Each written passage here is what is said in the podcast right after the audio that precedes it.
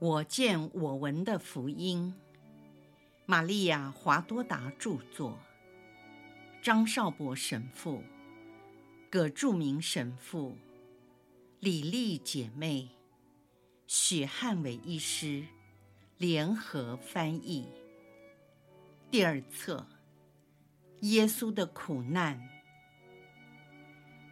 第六百一十四章，圣周六。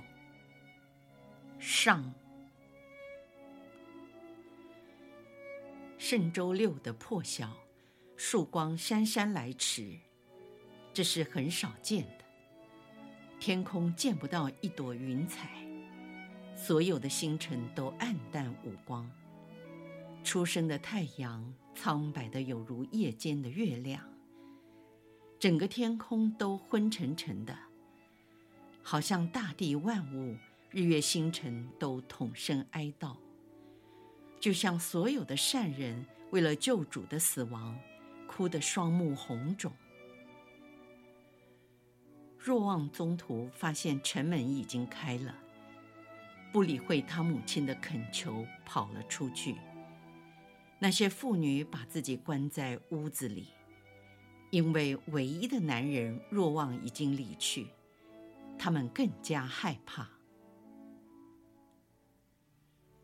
圣母仍然留在房间里，双手搁在膝上，定睛凝视着窗外。外面是一个不很大却舒坦的花园，沿着高墙边种满了盛开的玫瑰和奇形怪状的花床。一丛丛漂亮的百合花只有叶子，还看不到花蕾出现。圣母一直在看，我相信她不是在注意植物，而是在她疲倦可怜的脑海中，所呈现出的是她儿子的苦难。那些妇女走来走去，当她们经过圣母身边，都会安抚她，并求她吃一些茶点。她们每次进来，都带着一些浓郁窒息的香气。圣母每当闻到这些香味，便很激动，但仍然一言不发，精疲力尽的面无表情。玛利亚在等待，只有等待，她是那一位等候者。忽然听到敲门声。那些妇女都跑去开门。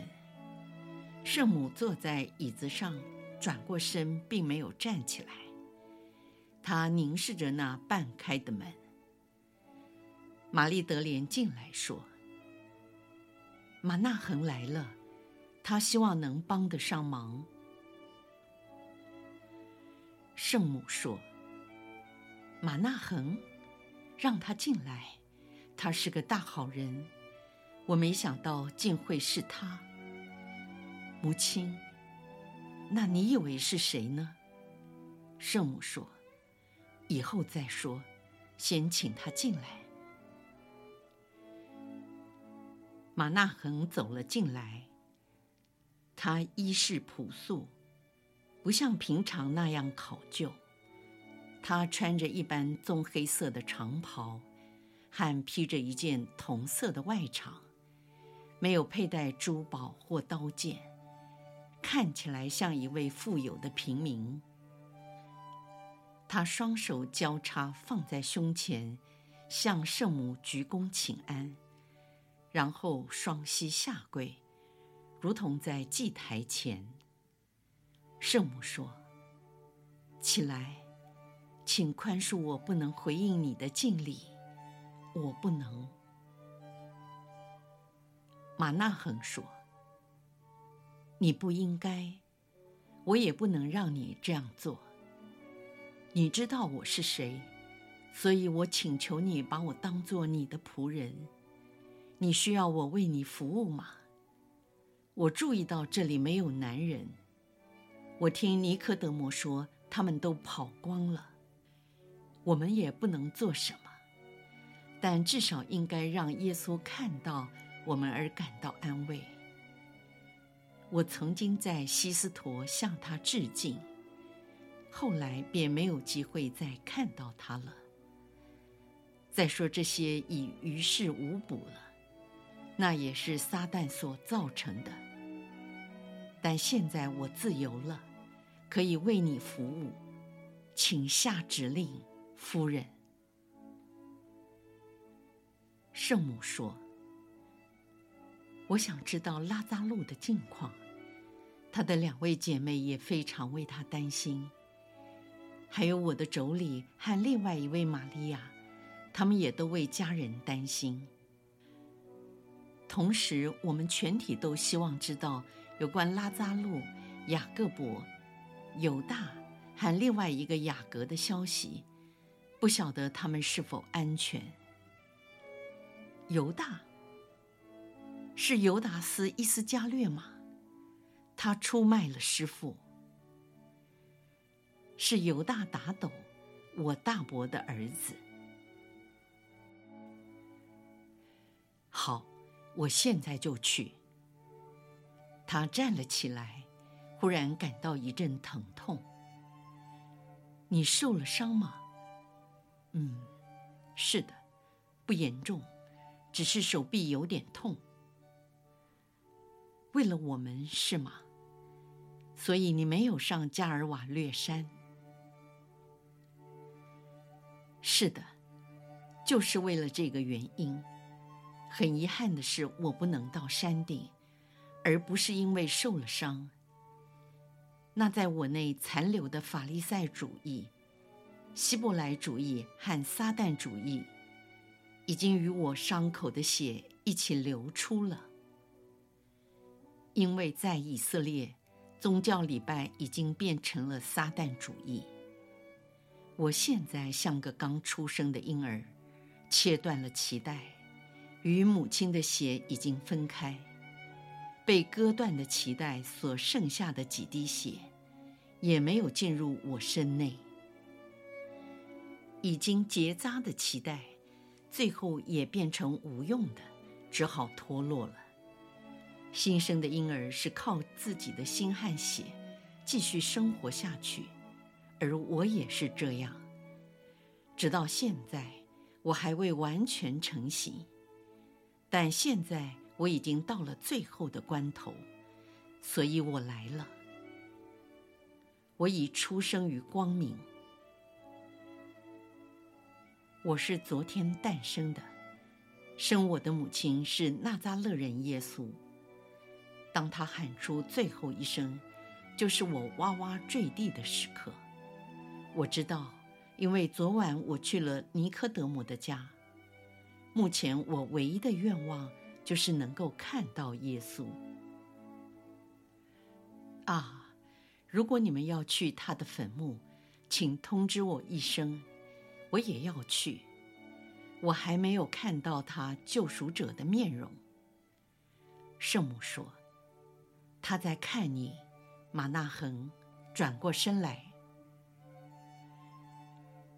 马纳恒是低着头进入房间的，而后他只定睛看着圣母。现在他回转身来，便看到耶稣的像印在尼可的布上。他大吃一惊，立刻俯伏在地敬拜，他的眼泪流了下来。过了一会儿，马纳恒站起身来，向圣母鞠躬说：“我现在就去。你知道今天是安息日，他们经常指控我们，因为耶稣的教导违反法律。”我们和他们平等，因为他们违反爱的诫命，这是最重要和最大的诫命，也是师父亲口说的。愿上主赐给你安慰。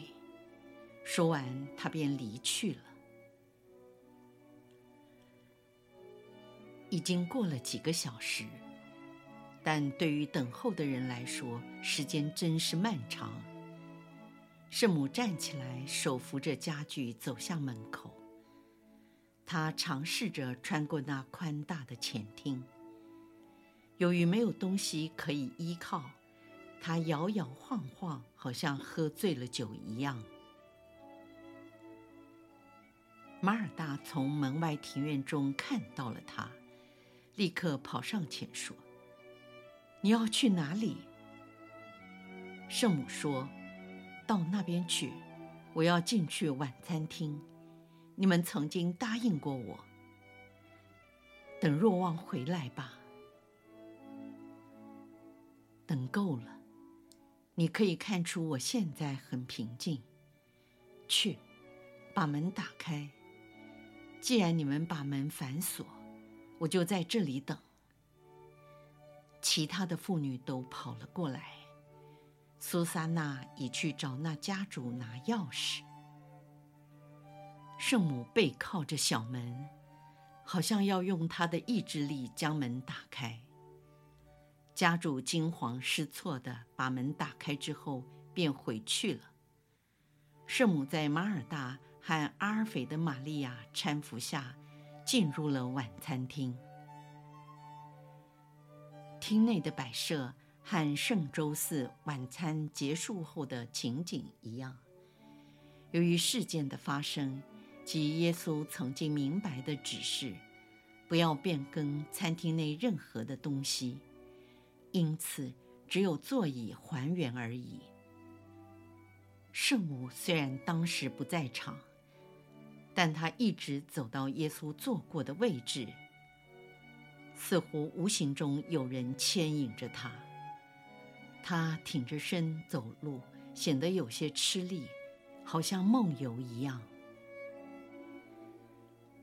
她绕着那躺椅走。他能感觉出那是耶稣坐过的地方，在桌子和躺椅间站了一阵子，忽然伏在桌面上痛哭起来。